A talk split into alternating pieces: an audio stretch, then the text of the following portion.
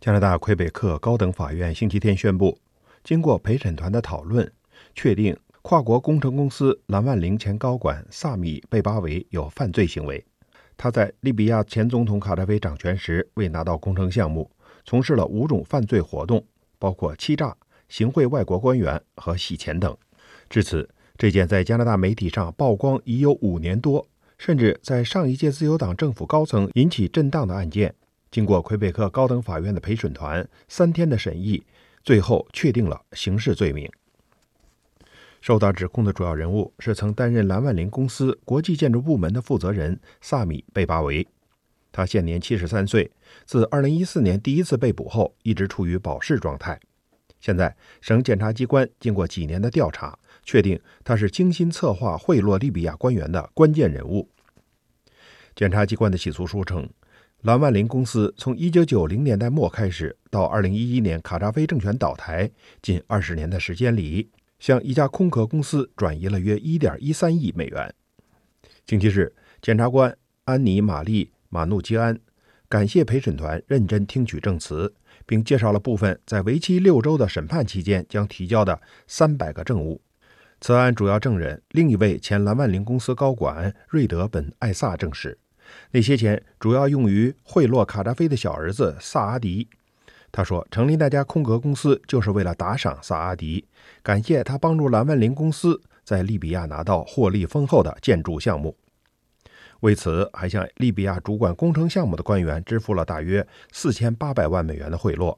而这些都违反了外国公职人员腐败法。控方资料显示。二零零一年至二零一一年之间，蓝万灵公司在利比亚赢得的合同总额至少为十八点五亿美元。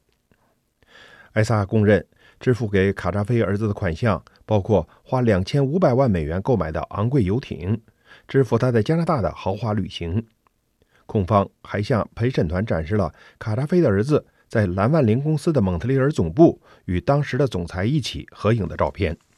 主要证人本·艾萨于2012年被捕，承认贿赂利比亚官员，并在瑞士监狱服刑两年。他也供出在利比亚的活动得到了主管上司贝巴维的批准。更恶劣的是，两个人在支付给独裁者的儿子后，还将空壳公司账户中剩余的现金窃为己有。贝巴维分到了约2600万美元，但贝巴维的律师说，那笔钱是公司总裁同意留给贝巴维的奖金。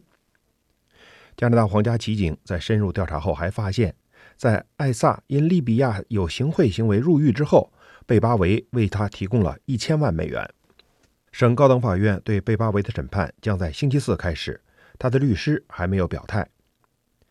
检察官马努基安在陪审团作出决定后接受媒体采访说：“总的来说，加拿大是认真对待所有犯罪行为的，我们有义务根据犯罪性质进行相应的起诉。”但他没有就此案将在加拿大政界产生怎样的影响发表看法。这起案件实际上已给自由党政府带来深深的阴影。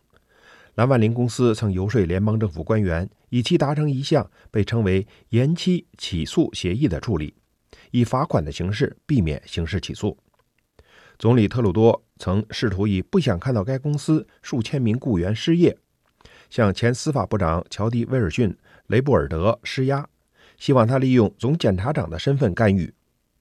但雷布尔德并没有按总理的意愿行事，结果被免去司法部长，去掌管退伍军人部。雷布尔德愤而向媒体公布了此事的内情，并退出了内阁和自由党，成为议会中的独立议员。今年十月的全国大选中，雷布尔德再次以无党派身份参选，并重新当选国会议员。蓝万林公司在周日发表的一份简短声明称，其专注于业务和交付建设工程的成果，不会对过去或未决的法院程序发表评论。现在陪审团的定罪结果不仅证明蓝万林公司游说政府没有成功，总理试图保护该公司没起作用，还显示尽管司法部长都为此丢掉了职务，但并没有影响此案的司法程序。